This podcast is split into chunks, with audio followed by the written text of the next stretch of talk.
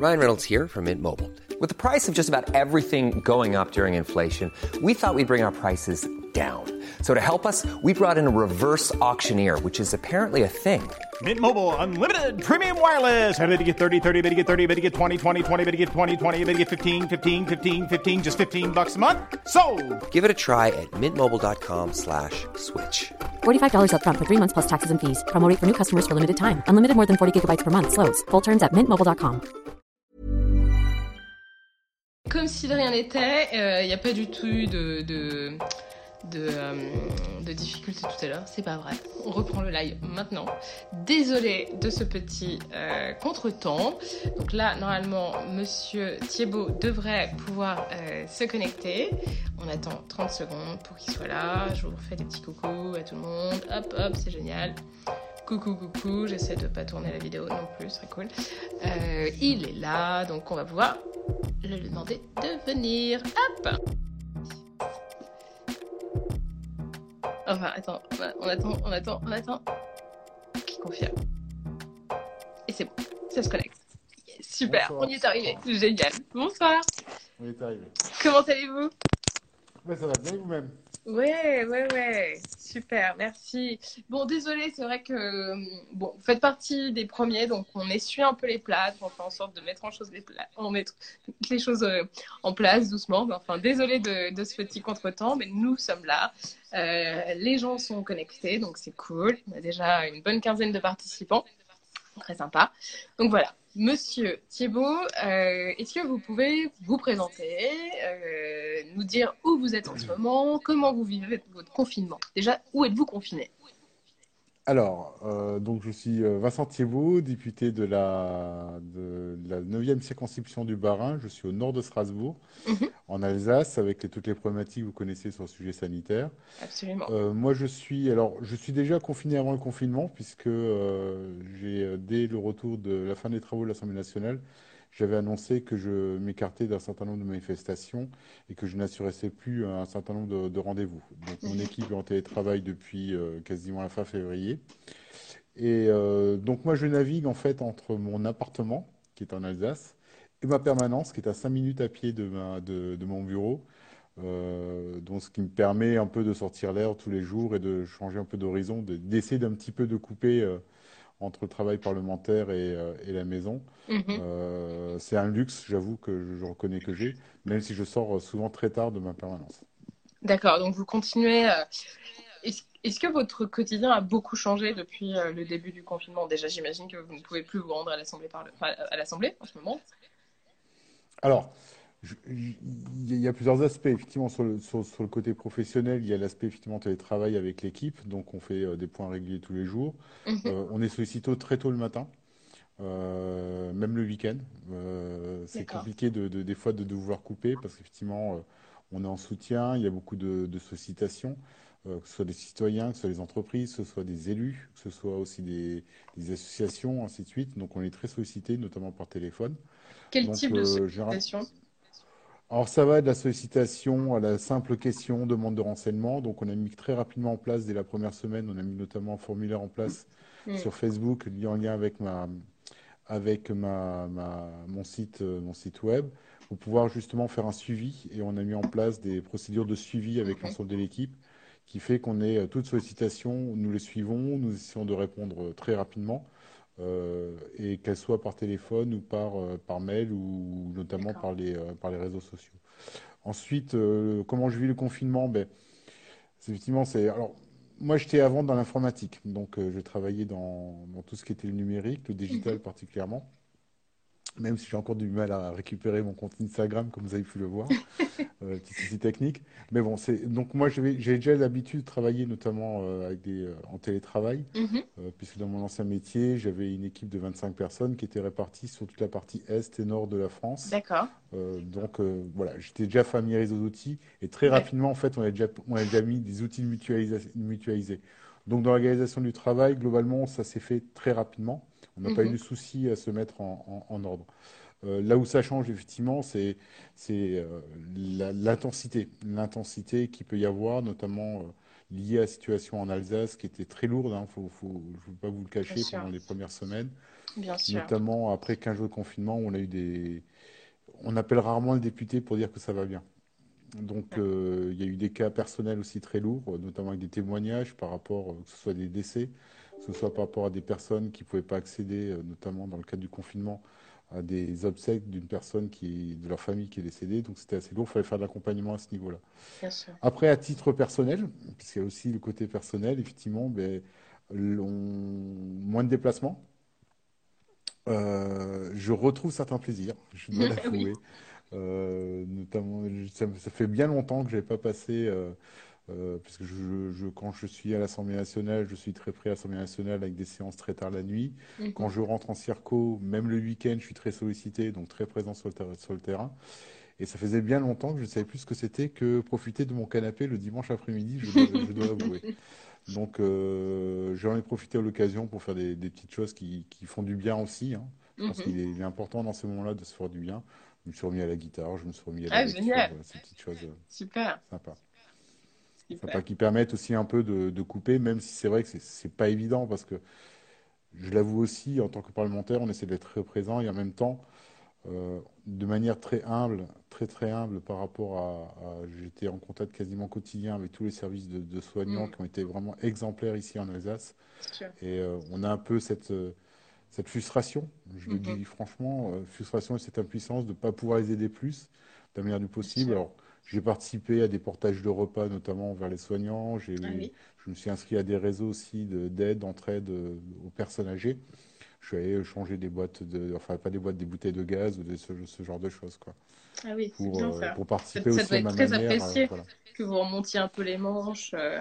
Oui, mais je le fais de manière très humble et j'avoue en toute honnêteté, je communique pas trop dessus. Par, euh, je pense aussi par, euh, par pudeur et par, euh, par Mm. respect aussi et par rapport à ceux qui sont vraiment au fond, qui en font, euh, qui sont, euh, qui en font, qui sont dedans. Et je veux dire, c'est, comme dit, c'est vraiment du humble niveau. C'est, on est Mhm. plus sur la logique du devoir citoyen que du devoir du parlementaire. Bien sûr. Et donc, parlez-vous nous un peu. euh, c'est votre premier mandat de député, si je ne me trompe pas. Tout à fait. Premier mandat tout court, puisqu'en fait, avant euh, le 6 avril, le 10 avril, pardon, 2016, je n'ai jamais adhéré à quoi que ce soit en politique. D'accord. Donc, euh, pourquoi, vous allez me dire, j'ai choisi. Euh, ben, j'ai choisi, j'ai toujours été très intéressé par la politique, mais sans vouloir forcément y participer. Et là, je me suis dit, on avait, l'opportunité un peu de venir bousculer un peu le modèle. Et, euh, au-delà du côté idéologique ou autre, je pense qu'on avait effectivement un peu de ce besoin de coup de fouet. Et quand je vois un peu ce qui s'est passé pendant deux ans, les réactions qu'il y a eu en France, qui sont des fois un peu violentes, mais en fait, c'est assez marrant parce que je, je fais beaucoup de similitudes par rapport à mon ancien métier, où Mhm. j'étais dans le changement de projet informatique, et où le premier facteur de, du frein au changement et le plus, le plus gros sujet à, con- à- à gérer dans, dans le cadre du changement, c'est bien l'humain. Euh, c'est l'humain, et euh, donc je, je, je retrouve un peu mes réflexes effectivement dans l'ancien métier. On est clairement dans cette phase-là, c'est qu'aujourd'hui, accompagner le changement. Alors c'est compliqué, c'est compliqué, euh, des fois frustrant, mais après il faut savoir trouver le juste équilibre pour essayer de, de, de se dire, ben voilà, on n'est peut-être pas allé aussi loin de ce qu'on voulait aller, mais euh, c'est-à-dire que je dis toujours, on veut faire 100 km, des fois on s'arrête à 60 ou à 70. Euh, il y a deux points de vue, soit je pleure parce que j'ai pas fait les 30 km restants ou j'ai pas fait les 40 km restants, ou alors je suis satisfait déjà des 60 km qu'on qu'on a fait, qui sont déjà, qui sont déjà importants. Après, c'est vrai que les attentes de changement étaient très fortes, elles sont encore très fortes. Euh, et je pense que l'occasion que nous avons la- avec la crise là, nous y travaillons d'ailleurs au niveau de l'Assemblée. Euh, il y a encore l'occasion d'aller encore plus loin peut-être et de d'accélérer cette transformation. Elle est absolument nécessaire. Même si Alors, on a souvent, Rémi qui nous elle n'est pas demande. forcément Pardon. comprise. Oui. Ouais, bien sûr. Il y a Rémi qui, nous- qui vous demande est-ce que vous vous situez plutôt à droite ou à gauche? Alors je vais vous faire, je vais pas vous faire la réponse de Normand. D'accord. Euh, pour être tout à fait franc, moi je suis plutôt de, si je regarde ma jeunesse et mon profil, euh, euh, j'ai un petit côté rebelle punk. Je le cache pas. Je le cache pas. Euh, tout dépend de ce qu'on entend, par gauche et droite. Moi j'ai toujours dit, j'ai le cerveau, ça a raison, et j'ai le cœur qui est, gros comme, on pourrait l'avoir pour la gauche. Et je pense que la, la bonne réponse, un peu, je suis un peu à l'image de la culture alsacienne. La culture alsacienne, c'est une culture qui est profondément humaniste, où la notion de solidarité est, très, euh, est vraiment ancrée dans l'histoire.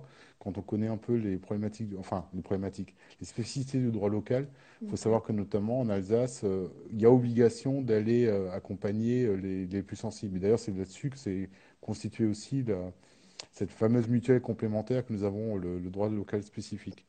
Et en même temps, il y a ce côté traditionnel pragmatique travailleur. Est-ce que je suis un centriste je, j'ai du mal, en fait, j'ai du mal avec ce genre de questions, euh, sincèrement, me situer. Ce que j'essaie d'être faire, c'est j'essaie d'être ce, ce, qui est, ce qui pour moi est le plus juste, le plus mhm. juste entre effectivement le côté euh, euh, volonté idéaliste, humaniste, et en même temps, malheureusement aussi, une réalité concrète où il faut prendre en compte, trouver un équilibre entre les différentes personnes et différentes idéologies qu'il y a dans notre pays. Est-ce qu'on peut dire que finalement votre engagement politique, il est venu de la naissance du mouvement d'En Marche? Est-ce que c'est ça qui vous a vraiment motivé de ce qu'on comprend, hein, euh, de vous ce que vous disiez? Est-ce que dans un autre cas de figure, vous n'auriez pas euh, saisi l'opportunité? Est-ce que vous aviez ça à l'esprit? Ou est-ce que c'est vraiment la naissance du mouvement qui vous a convaincu pour aller de l'avant et vous lancer dans cette carrière? Alors, je vais... Qu'est-ce qui vous a plu dans le mouvement En Marche? On me demande aussi. Alors, ce qui pour tout à fait clair, en fait, je vais vous même raconter l'histoire, c'est même avant En Marche. Euh, c'était deux, trois mois avant la création du mouvement. Euh, j'étais avec une, amie qui, pareil, n'avait aucun engagement politique. On, était, on regardait ça, on s'est intéressé, mais on se disait, bon. Et on suivait un peu Emmanuel Macron, notamment ses explications. On s'est dit, mais ce type-là, il nous parle. Il nous parle dans sa volonté de vouloir faire changer les choses, de vouloir transformer. Et euh, on s'était même dit écrire une lettre qu'on n'a jamais envoyée pour dire mais il faut créer un parti politique. Ou en tout cas, créer un mouvement. Parce que même le terme parti, je ne suis pas tout à fait, euh, tout à, fait à l'aise avec cette partie-là. Et en fait, il l'a fait avant qu'on ait envoyé la lettre. voilà. Et c'est là où j'ai adhéré, euh, sous, sous, sous, me dire ben voilà, ben j'adhère. Et au fur et à mesure des réunions, des gens que j'ai rencontrés, ben je me suis il n'y avait aucune volonté à ma part, en tout cas au, mhm. départ, d'être euh, d'être élu déjà. C'était vraiment pas une volonté ni, euh, ni un objectif pour moi. Euh, mon engagement n'a aucun rapport avec ça. C'était vraiment effectivement l'idée de dire, ben voilà, je veux participer à quelque chose, un mouvement qui, qui, était jeune, qui porte certaines valeurs auxquelles je me retrouvais. Mhm. et voilà, ça s'est fait au fil de l'eau. Mais voilà comment ça s'est réalisé. C'est Mhm. dans la continuité de l'engagement Et donc, on, on, demande là sur, euh, sur le chat, euh, dans votre travail parlementaire, qu'est-ce que vous préférez? Vous, préférez les travaux parlementaires à l'Assemblée nationale ou plutôt le travail de terrain? Ben, En fait, euh, moi, j'essaie toujours d'avoir une corrélation entre ce que je fais à l'Assemblée nationale et les sujets que je porte au terrain. Déjà, pour être, pour être bien cohérent, pour avoir pas, pour ne pas avoir de perdition, je dirais, entre, entre ce que je peux faire ici euh, en circonscription et l'Assemblée nationale. Avoir toujours une ligne cohérente sur les mhm. sujets que je porte. Euh, globalement, je dirais les deux, mon général, mais euh, la, les deux, autant sur le terrain, j'ai découvert, j'ai découvert beaucoup de choses, notamment au contact des gens, des gens que j'aurais jamais rencontrés par ailleurs. Mhm. Euh, on, a une, on a une richesse associative ici qui est quand même extraordinaire. Euh, le contact des personnes, rencontrer des personnes que j'aurais déjà rencontrées, rencontrer des cas aussi très difficiles, puisque euh, on est aussi confronté à la réalité des, des, plus démunis, des plus fragiles. Et on essaye, notamment avec mon équipe, toujours de se dire, dès qu'on estime qu'il faut qu'on intervienne, d'où que ça vienne. D'ailleurs, on, on, fait très peu de politique partisane, en fait, sur, dans nos actions. C'est vraiment un acte, on s'est dit, quand il y a un sujet qui est juste, on le porte, d'où qu'il vienne. Euh, que ce soit un opposant ou autre, s'il y a un vrai sujet qu'on peut, peut, accompagner, on le fait. Après, c'est trouver effectivement trouver cette cohérence euh, au niveau de l'Assemblée nationale. Alors, on a différents types de profils de députés. Euh, il y en a certains qui essaient de porter les, grandes causes, en tout cas de, voilà, qui essaient d'avoir le projet de loi qui, qui en correspond. Moi, je suis plutôt d'avis de voir dans l'ensemble de tous les projets de loi quelle est la petite pierre que je peux apporter d'ajustement sur des sujets qui me semblent justes et essentiels pour qu'il y ait une répercussion dans le quotidien des, des Français. Et moi, ce que j'aime aussi, c'est dans le travail, c'est le travail législatif, en fait, il commence, il n'est pas propre à l'Assemblée nationale. Sur tous les gros sujets de loi, on réunit l'ensemble des acteurs ou des citoyens.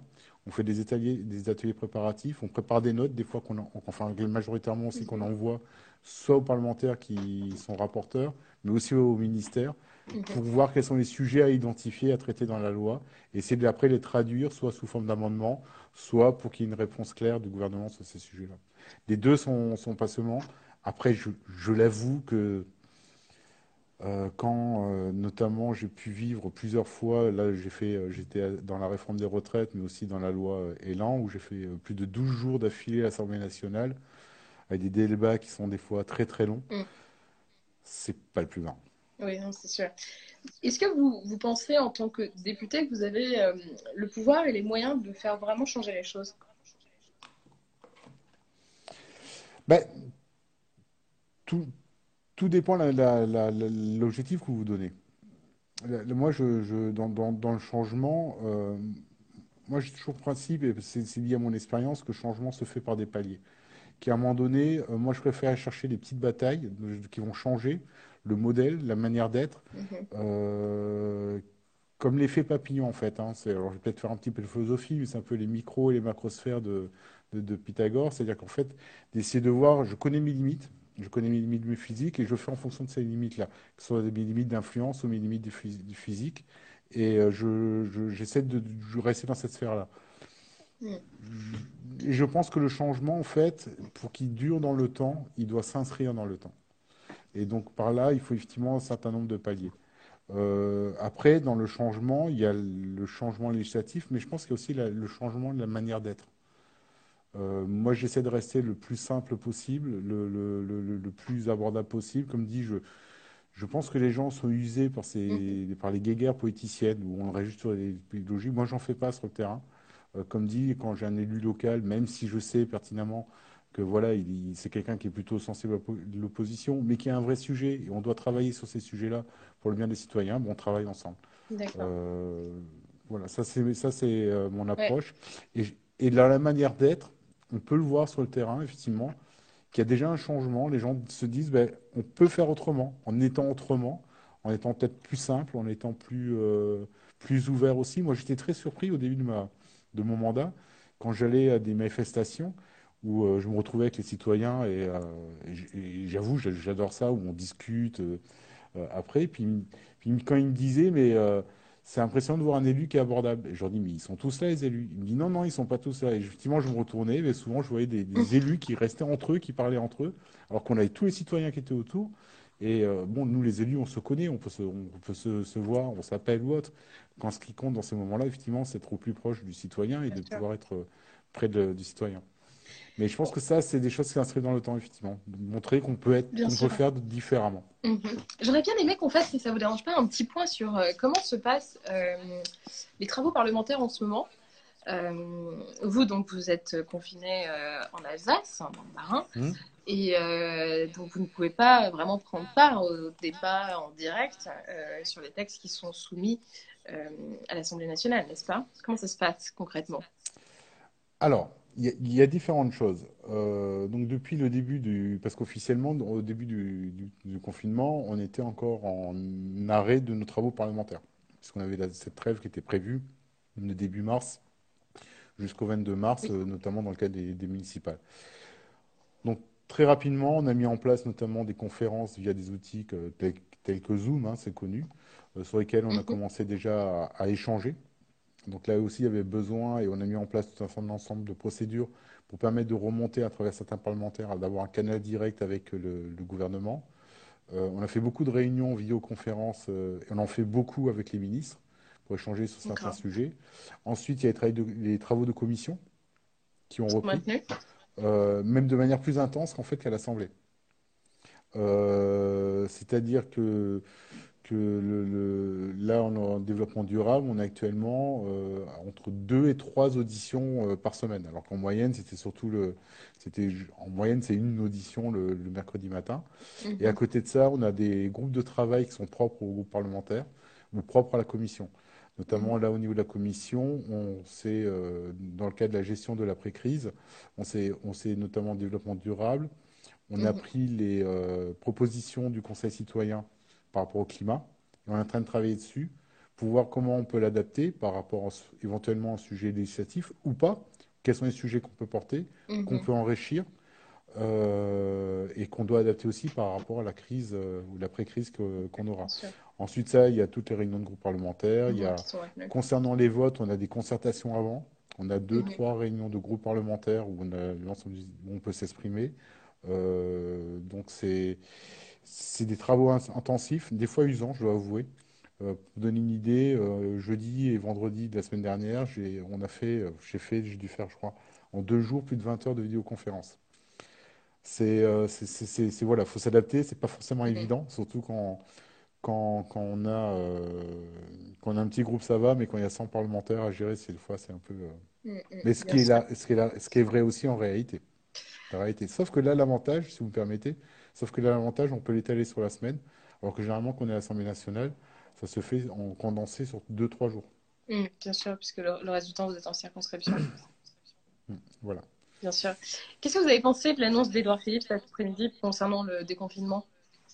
Déjà, qu'est-ce que vous avez Bah, retenu? Parce qu'il y beaucoup bah, d'informations. ce que je- ce- après, ce que j'ai retenu, je pense effectivement, c'est les trois axes. hein. C'est euh, euh, tester, isoler, euh, et, enfin protéger, tester, isoler. Et je pense que ça, c'est essentiel. Je pense qu'aujourd'hui, euh, tout le monde s'attend à des choses précises. Il y a encore des choses Mhm. qui doivent se mettre en place. Je suis plutôt rassuré du fait qu'il y ait une logique qui se fasse par territoire. Euh, notamment euh, ici en Alsace, c'était très attendu parce qu'ici en Alsace, comme vous à Paris, c'est pas la même situation que nous avons en Nouvelle-Aquitaine. Mm. Donc là, c'est clair qu'on ne peut pas envisager le déconfinement de la même manière. Après, il y a beaucoup de points qui vont devoir être euh, détaillés, notamment dans le cadre de la proposition de loi qui va se faire la semaine prochaine, qui va Mhm. discuter samedi au Conseil des ministres. C'est une vision plutôt réaliste, euh, même si encore, comme dit, il faut encore beaucoup détailler. Euh, mais elle n'est pas, elle pas non plus une surprise pour moi. Elle était assez conforme par rapport aux choses qu'on avait déjà discutées au sein du, du groupe parlementaire. Après, les questions qui vont se poser aujourd'hui et qui est la, gro- la- la grande interrogation, c'est clair, c'est par rapport à la condition sanitaire. Après, ce qu'il faut bien comprendre, la problématique du déconfinement, les gens ont dit, mais on ne veut pas se déconfiner parce qu'on a peur d'être malade. En fait, la réalité, avec ce virus, tant qu'on n'a pas de vaccin, c'est que le risque de tomber malade, euh, il est aussi vrai le 11 mai qu'il le sera le 1er septembre. La seule question qu'il faut se poser aujourd'hui, c'est est-ce que le 11 mai, du point de vue des conditions sanitaires, notamment l'état de nos services de santé, nous permettront de pouvoir assurer euh, le, le suivi de l'après-déconfinement. Ce gros problème, il est là, c'est que le virus, tant qu'on n'a pas, qu'on n'ait pas de vaccin et tant qu'on n'a pas atteint ce fameux saut de taux d'immunité de la population, mais il continuera à circuler. Et là, il va falloir s'adapter de... Ouais, pendant des mois. Je vous en prie, pardon, c'est moi. Pour les écoles, euh, est-ce que Oui. ça vous semble euh, réaliste euh, d'ouvrir les écoles à partir du, du 11 mai, puis ensuite du 18 mai, que certains euh, enfants portent des masques, pas d'autres? Ça va être un peu compliqué quand même, non? Il y a beaucoup d'attentes de la part des citoyens sur ces questions. Alors, il y, y a beaucoup d'attentes par rapport à les citoyens qui sont légitimes, tout à fait légitimes. Euh, mais comme dit, la problématique, c'est que aujourd'hui, euh, en termes de risque sanitaire, le risque sanitaire sera le même le, le 11 mai qu'il ne le sera le 1er septembre. Parce qu'il y en a beaucoup qui demandent le 11 septembre. Dans ce cas, pourquoi on question- réouvre les écoles alors? Pourquoi on n'attendrait pas septembre? Alors pourquoi on pourquoi n'attend pas septembre? Il y a plusieurs sujets. Il y a Mhm. plusieurs sujets. Effectivement, il y a le sujet au moment donné de la reprise économique qui est essentielle. Elle n'est pas essentielle que pour, euh, que pour assurer l'économie du pays. Elle est essentielle aussi derrière pour un point de vue social, parce que je rappelle qu'une économie, c'est aussi euh, avant tout, et derrière, c'est le plus gros sujet, hein, c'est des emplois, c'est des personnes, c'est des familles qui sont derrière. Donc à un moment donné, il faut qu'on assure aussi la continuité économique, qu'en fait, on a une, économie qui est interliée. C'est-à-dire qu'aujourd'hui, on voit très bien que, notamment sur l'approvisionnement, que ce soit alimentaire ou euh, médical ou autre, il y a des industries qui, au début, ont été confinées, sont arrêtées, on est obligé de relancer très rapidement, parce que forcément, tout est interlié. Donc il y a déjà ce, ce- ce sujet-là, c'est comment assurer effectivement la continuité économique et pouvoir s'assurer, se doter. On a beaucoup de nous ici d'industries autour du textile qui se sont relancées, justement pour assurer la production de, pour la production de masques. Concernant, concernant le masque, euh, qui n'est pas une obligation, hein, je, je rappelle, il sera obliga- il est obligatoire essentiellement dans, euh, soit si on est malade, identifié comme être malade- étant malade, ou euh, dans les transports publics. Ce qu'il faut bien comprendre, et, et là je veux quand même un petit peu insister, parce que beaucoup de monde focalise sur le masque. Euh, J'échange beaucoup avec les médecins et notamment les services de santé autour de moi. euh, ils me disent il ne faut pas qu'on croie que parce qu'on a un masque, je suis protégé de tout. Le premier risque de contamination, c'est la main. Et je vous amuse juste à voir, amuser à, faire attention le nombre de fois où vous mettez la main au visage dans, dans, une minute ou dans une heure. Donc même si on a un masque, le masque vous protégera effectivement, protégera déjà les autres, c'est au cas où vous êtes malade de vos projections, ou éventuellement si vous êtes dans un contact rapproché. J'insiste bien sur le terme rapproché, euh, notamment dans des, dans des, lieux confinés. Mais le point essentiel, ce que tout le monde ait en tête, c'est vraiment les gestes de barrière physique. C'est vraiment les gestes effectivement liés au toucher qui sont les points principaux. Le point d'entrée le plus fragile du virus dans le corps humain, ce sont les yeux. C'est pas le nez, c'est pas la bouche, ce sont les yeux. Parce que quand on touche quelque chose, on a ce réflexe de faire ça. Mais là, effectivement, la continuation, mhm. elle est, euh, je dirais pas qu'elle est quasi immédiate, mais pas loin.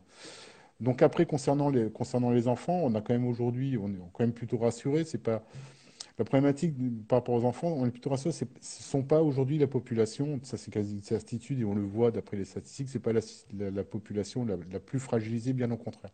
C'est celle qui résiste le mieux aux musiques, aux virus, euh, alors effectivement, il y a toujours le cas euh, exceptionnel, mais sur la grande masse et pas proportionnellement, c'est la population la plus, euh, la, plus résistante et pour la majorité desquelles il ne se passe quasiment rien. Ce qui d'ailleurs pour la majorité des personnes, à plus de 85%, on ne se remarque même pas qu'on est malade. Moi, je suis, moi, je pense que j'ai été malade, que j'étais atteint, mais je, l'ai su après avoir discuté avec un médecin. Il m'a dit, il y a de fortes chances que tu l'aies eu. Alors que moi, j'ai eu quelques gènes, mais je ne pensais pas que c'était ça. Donc, euh, donc c'est cette partie-là. Après, la, la problématique, c'est effectivement, c'est s'assurer qu'on ait les conditions, qu'on ait capacité de pouvoir assurer les conditions sanitaires. C'est qu'on ait capacité de pouvoir accueillir des enfants dans des, des, salles de classe où il y a un mètre de distance minimum entre, entre, les, entre, entre les, euh, les tables. Donc, c'est toutes ces conditions-là qui font qu'aussi que peut-être qu'il y a des endroits où les écoles ne vont pas forcément ouvrir.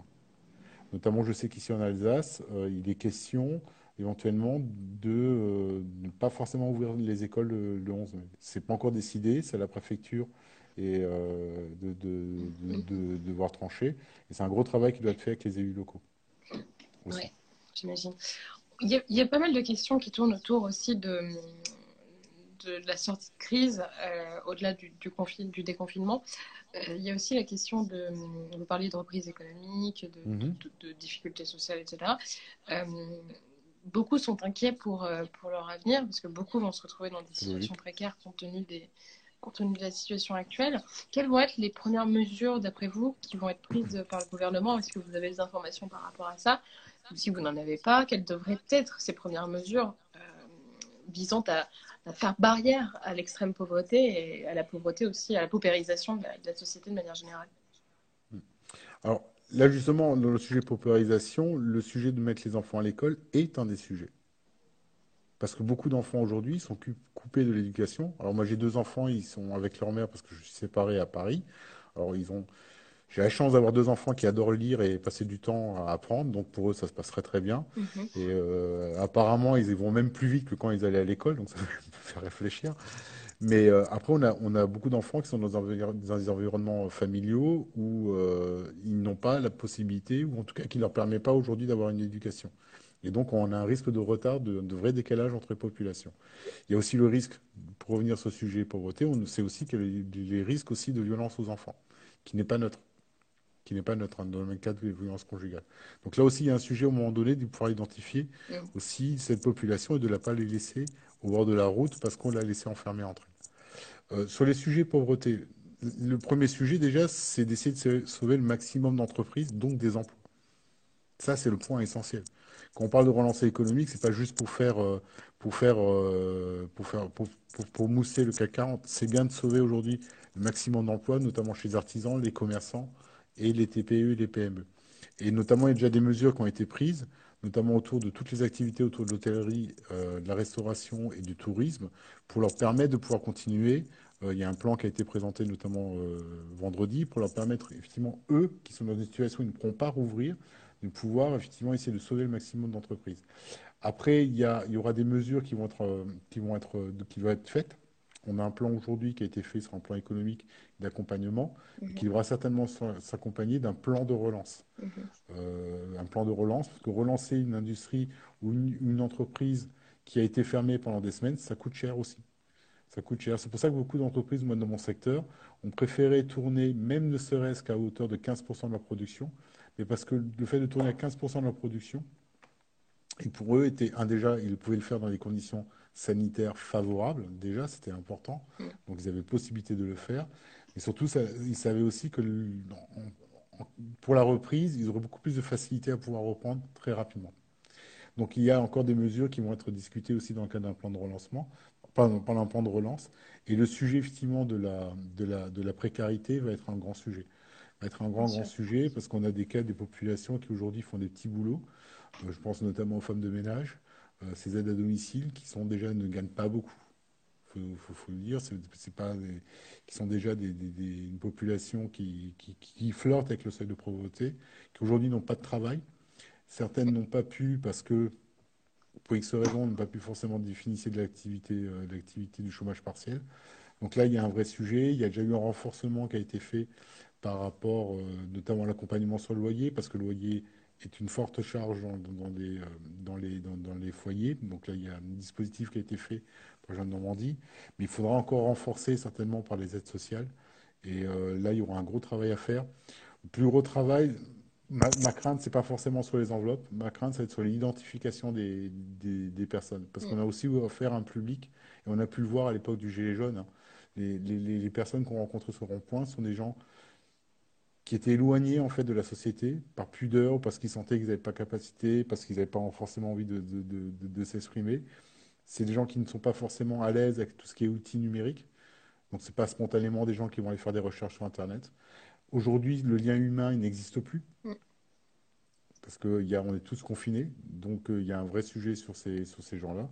Et euh, donc là, il faut voir aussi comment voir comment on l'organise pour pouvoir identifier les, les, les personnes Là, il va falloir faire un gros travail, notamment avec les élus locaux, que ce soit les collectivités territoriales euh, comme les maires, ou également aussi les, départements qui, sont, euh, qui ont cette compétence, notamment sur le sujet RSA et ce sujet social.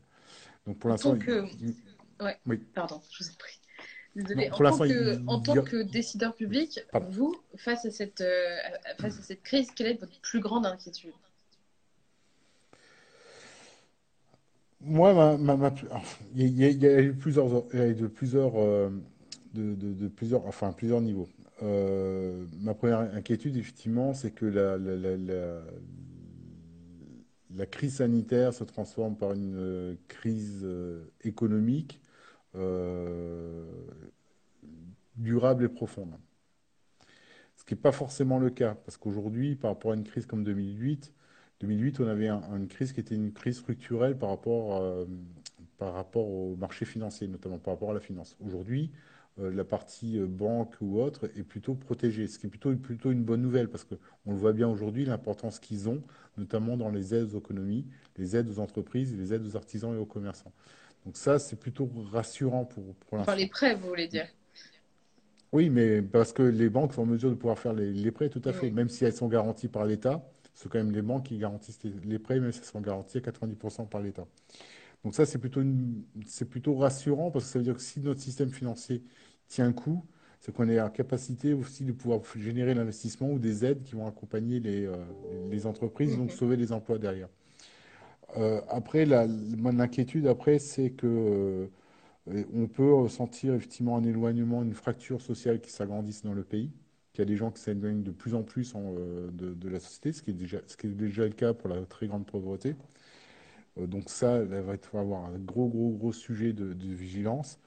Euh, après, ce qui, me fait peur, c'est que notre pays a su faire dans cette crise, malgré au niveau de la population, moi je vois localement, on a fait on a eu vraiment une, belle union solidaire. Une belle union solidaire. L'ensemble des élus localement on a mis de côté nos divergences euh, politiques euh, quand il y en avait ou pas. On a vraiment tout le monde a, voulu travailler et a fait bloc pour aller dans le même sens. Euh, et je pense que cette union, il va falloir la garder.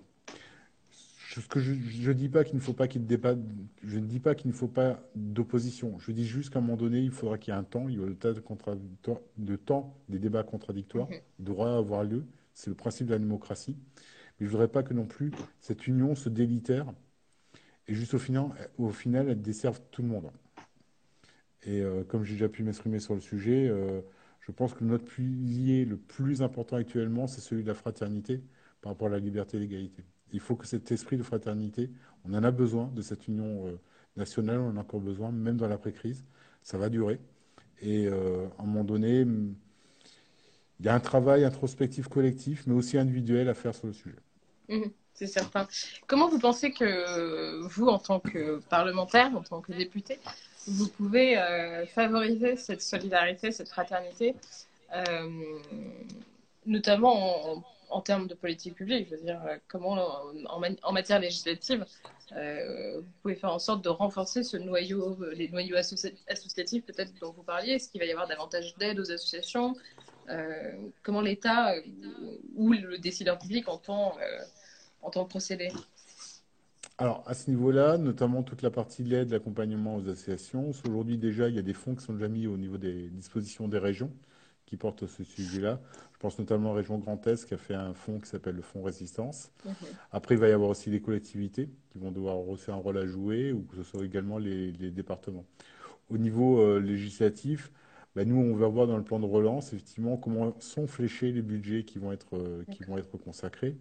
Euh, moi, je pense notamment à. Il y a des associations auxquelles on ne pense pas systématiquement, qui sont en difficulté, qui ont joué un très grand rôle dans la crise. Je pense notamment aux associations de la sécurité civile. La protection civile, par exemple, euh, la Croix-Blanche, tous ces associations-là pardon, qui ont mis à disposition des véhicules euh, ou ont été réquisitionnés, ont fonctionné sur leurs fonds propres. Mmh. Certaines aujourd'hui sont, sont en vraie difficulté financière et elles ont prouvé leur efficacité. Je pense qu'il y a un vrai sujet aussi dans, dans, la prise de décision, de la décorrélation entre le, le, national et le local. Mhm. Euh, on voit bien dans, le, dans la crise qui a très bien marché, et là où ça a le mieux marché, c'est qu'à un moment donné, il y a une responsabilisation et une union des acteurs euh, locaux, qu'ils soient élus ou pas élus, mais quand on s'est mis, tout le monde s'est mis à table, a pris l'initiative locale pour aller dans le bon sens. Donc là, ça, peut se poser une question effectivement sur, notre organisation administrative et notre organisation d'organisation territoriale. Je suis convaincu que les solutions devront se trouver au mieux au niveau du local. Les acteurs locaux, les gens locaux savent ce qu'il faut faire. il faut que l'État reste vraiment dans cette logique de, fixer un cadre et de donner justement assez de faiblesse, pas de faiblesse, de flexibilité pardon, et de souplesse à ces acteurs-là pour pouvoir agir sur le terrain. Et malheureusement, on a pu le voir, euh, ça, a été, ça fait écho, pas partout, mais on a pu voir qu'effectivement, certaines administrations, grandes administrations, ont fait défaut parce que rigides, parce qu'elles euh, appliquent cette, cette euh, logique de verticalité descendante, et ce qui a manqué justement de la réactivité, parce qu'il n'y avait pas la souplesse, la flexibilité nécessaire à l'ensemble des acteurs sur le terrain de pouvoir agir. Alors, on a une petite question qui nous vient des personnes qui, qui nous suivent. Euh, c'est quelque chose dont on a parlé assez brièvement avant que vous arriviez sur euh, le live. Euh, mhm. On parlait du plafonnement du prix des masques. Beaucoup de personnes ont été assez surprises de cette mesure, de, pardon, de l'annonce de la secrétaire d'État disant que le, les masques, le prix des masques ne serait pas plafonné. Qu'est-ce que vous en pensez, vous? Bah, La problématique, il y a masque et masque. Euh, je m'explique, euh, notamment ici, nous en Alsace. En, Alsace, euh, donc les deux départements du Haut-Rhin du Bas, les départements et les collectivités territoriales, donc les EPCI, les mairies, ont fait le choix d'acheter des masques. Mhm. des masques qui, par contre, ne sont pas des masques à usage unique, ce sont des masques qui sont des masques réutilisables, lavables, pas forcément FFP1 ou FFP2, mais qui correspondent aux normes AFNOR qui ont été publiées dans le cas de ces masques-là. Euh, après, il va falloir réguler, ça c'est clair.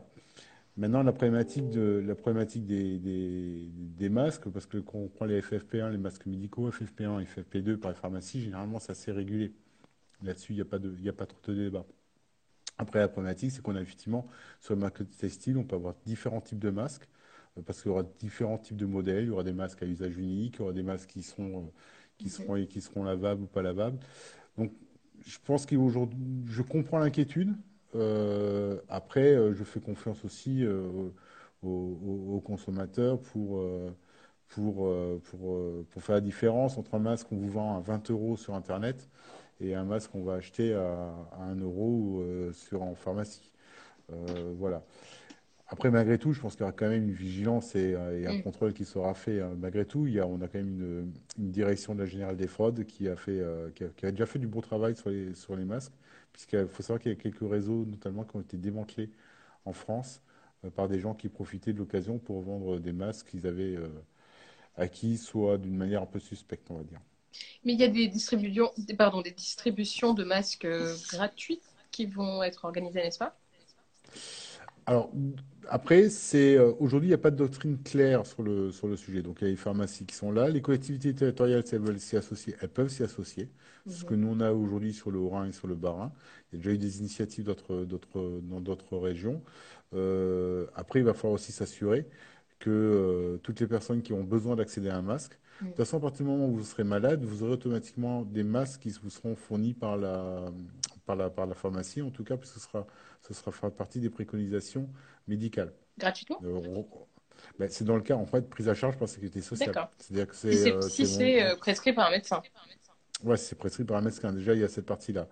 Euh, après, il y aura les initiatives, euh, les initiatives euh, locales.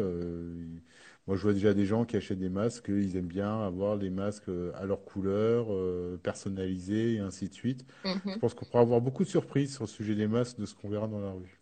Comment ça va se passer dans les écoles, par exemple? Au niveau des écoles, Mhm. Pour les masques. alors aujourd'hui, alors aujourd'hui, comme j'ai dit, aujourd'hui, je suis dans, dans la problématique du masque. La problématique du masque, euh, comme je vous l'ai dit, c'est euh, déjà, un, il n'est pas obligatoire. Pourquoi il n'est pas obligatoire? Parce que je Mais il le sera dans que- certaines écoles. Il sera dans les collèges.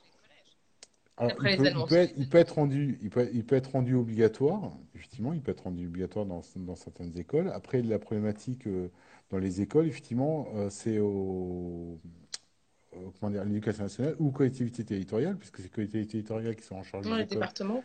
Donc les mairies pour les, euh, pour les écoles primaires, Mm. départements pour les collèges, pour les lycées, ce sont les régions. Mhm. Elles déjà, je sais qu'elles sont déjà en train de travailler sur le sujet d'approvisionnement des masques au niveau des écoles. Après, comme le, co- le déconfinement se fera de manière progressive, on a aussi cette capacité de pouvoir le faire de manière progressive, de fournir les masques de manière progressive. D'accord. Après, comme dit, euh, je, je, je comprends la situation sur les masques, mais euh, euh, je vous donne juste un exemple. J'ai vu une personne tout à l'heure euh, euh, en venant à ma permanence euh, ce matin qui était en voiture, qui avait le masque au niveau de la barbe et qui se grattait le visage. En fait, elle n'aurait pas porté de masque, elle aurait pas porté de masque, ça aurait été exactement pareil. Pourquoi? Parce qu'il se passe quoi? Comme je vous l'ai dit, le plus gros, la plus grosse taux d'infection, c'est ça. Je prends un masque, je le mets, je l'enlève, je me gratte et je le remets. En gros, j'aurais pas porté le masque, ça aurait été pareil. Oui, il faut éduquer Donc, les gens aussi à Voilà, il, l'utilisation. va falloir faire un gros travail d'éducation. Je vous invite d'ailleurs, il y a une petite vidéo très sympa qui a été faite par le CHU de, de Nantes qui s'appelle The Mask, qui est très bien. C'est un ton un peu humoristique qui explique très bien, clairement et très facilement comment il faut mettre le masque, comment il faut l'enlever. C'est aussi, euh, c'est aussi toute une Oui, c'est éducation faire important, bien sûr. Il faut faire de la pédagogie là-dessus, bien sûr.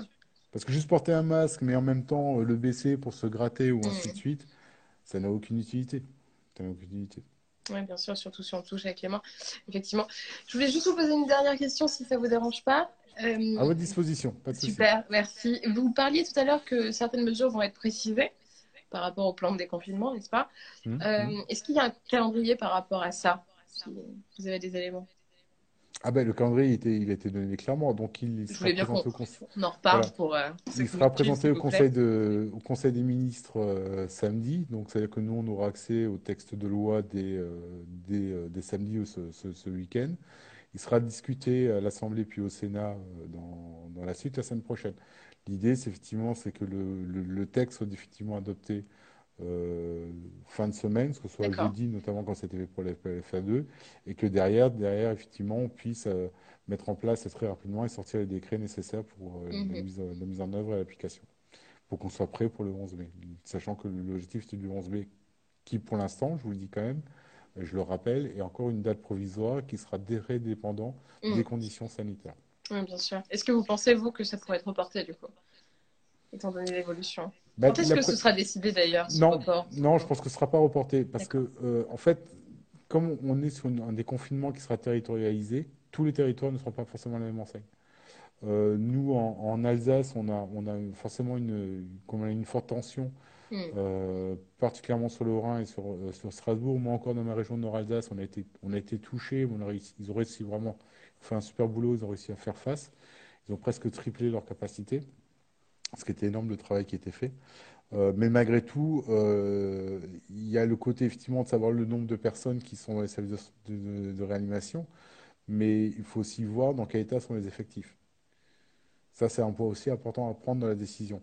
Et notamment chez, euh, chez, dans ces régions qui ont été fortement touchées, on peut penser aussi à Paris, Mhm. euh, où les effectifs ont été très, très, très sollicités. Des soignants qui, des fois, ont travaillé euh, quasiment euh, presque 7 jours sur 7, dans certains cas. Donc ça, il falloir aussi le prendre en compte dans, dans savoir est-ce que les équipes sont en place. C'est pas que le nombre de personnes qui sont hospitalisées, mais est-ce que les services de santé sont en état? Est-ce que les gens sont assez- ont pu se reposer aussi? Euh, moi, je sais qu'à l'hôpital euh, qui gère ma circonscription, qui gère plusieurs hôpitaux, euh, qui est un tel centre en fait sur un territoire de santé, assez rapidement ont mis en place déjà des, des, des process pour, pour accompagner, pour, euh, pour faciliter, effectivement, pour permettre aussi aux personnels de, so- de- de santé de pouvoir avoir des moments de répit, parce qu'on on aura encore besoin d'eux. Et comme dit, le virus il est là, il sera encore là dans un mois, deux mois, trois mois, six mois. Sauf, effectivement, on espère tous qu'il y ait un miracle et qu'on arrive à trouver un vaccin ou euh, euh, d'ici là, mais pour l'instant, c'est très, très, très hypothétique. D'accord. Les choses avancent à ce niveau-là? Alors, on voit qu'il y a des tests qui sont faits, notamment euh, l'Allemagne est en train d'avancer apparemment sur ce sujet. Les Chinois ont, ont annoncé des essais cliniques sur euh, le sujet des vaccins. Après, il y a toujours un temps, c'est le temps qui nous paraît tous absolument horriblement long, qui est le temps de la, de la recherche et de prouver médical, parce qu'en fait, comme dit, euh, un, un vaccin, c'est noter son efficacité dans une éprouvette en laboratoire est une chose. Après, il faut voir comment il réagit sur le corps humain et surtout, ce qui est très important, euh, quelles sont les conséquences qu'il peut y avoir. Ne rajoutons pas la crise sanitaire, notre crise sanitaire par-dessus qui prend la garde. Et d'ailleurs, il y a un gros sujet d'inquiétude aussi aujourd'hui, et ça, j'invite nos auditeurs et ceux qui nous écoutent euh, à bien euh, appuyer sur le fait que si vous voyez des gens autour de vous qui ne veulent pas aller à l'hôpital parce qu'ils ont des symptômes et qui ne sont pas liés au Covid, allez-y, parce que nous on voit aussi en journée Alsace, on a des gens qui ont fait des infarctus, des petits infarctus ou des petits AVC, ils n'ont pas voulu aller à l'hôpital, ils ont attendu 10 jours, mais Mm. forcément leur, euh, leur état de santé s'est aggravé. Ça aussi, c'est un gros sujet d'inquiétude. Oui, tout à fait. Monsieur le député, je vous remercie beaucoup. Euh, Bah, c'est moi qui vous remercie. Très sympa de l'échange. votre part de participer à, ce live. Est-ce que vous voulez dire quelque chose pour conclure? Ben, ce que je veux dire, c'est qu'il faut qu'on reste. euh, c'est compliqué à, le dire euh, maintenant dans, dans cette période de crise, dans cette période où effectivement on est beaucoup, mais il faut qu'on reste, euh, faut qu'on reste optimiste. Il faut Mm. qu'on qu'on se ressoude autour de nos vraies valeurs, au-delà de nos divergences, et de nous rappeler que la France, c'est trois piliers, c'est la liberté, c'est l'égalité, mais surtout c'est la fraternité. Et dans la fraternité, il y a euh, ce que je dis toujours, il y a effectivement la solidarité, mais il y a aussi les, les devoirs, les devoirs euh, Mm, mm. réci- du réciproque entre l'État et les citoyens, mais surtout que chaque citoyen, que chacun nous avons vis-à-vis euh, vis-à-vis de l'autre. Et je pense qu'il faut qu'on ait pleinement ça en conscience. On a besoin d'être solidaires, de tous aller, de tous aller dans le même sens. Je ne dis pas que forcément tout au niveau politique se fait de manière euh, Mhm. exemplaire et admirable. J'ai vraiment pas la prétention de dire que même moi-même je suis parfait. Loin de là, vraiment loin de là. Il y aura certainement des erreurs, il y aura certainement aussi des erreurs circonstancielles liées, euh, liées à, à l'immédiateté de ce virus et à la brutalité de ce virus. Mais ça sera le temps du débat. Il faudra qu'on qu'on en prenne compte dans un deuxième temps. Il y a des questions auxquelles il faudra répondre, mais chaque chose en son temps. Merci beaucoup. Merci à vous. Passez Très une belle bonne soirée soirée. et Au revoir, bonsoir à tout le monde. Au revoir. À bientôt.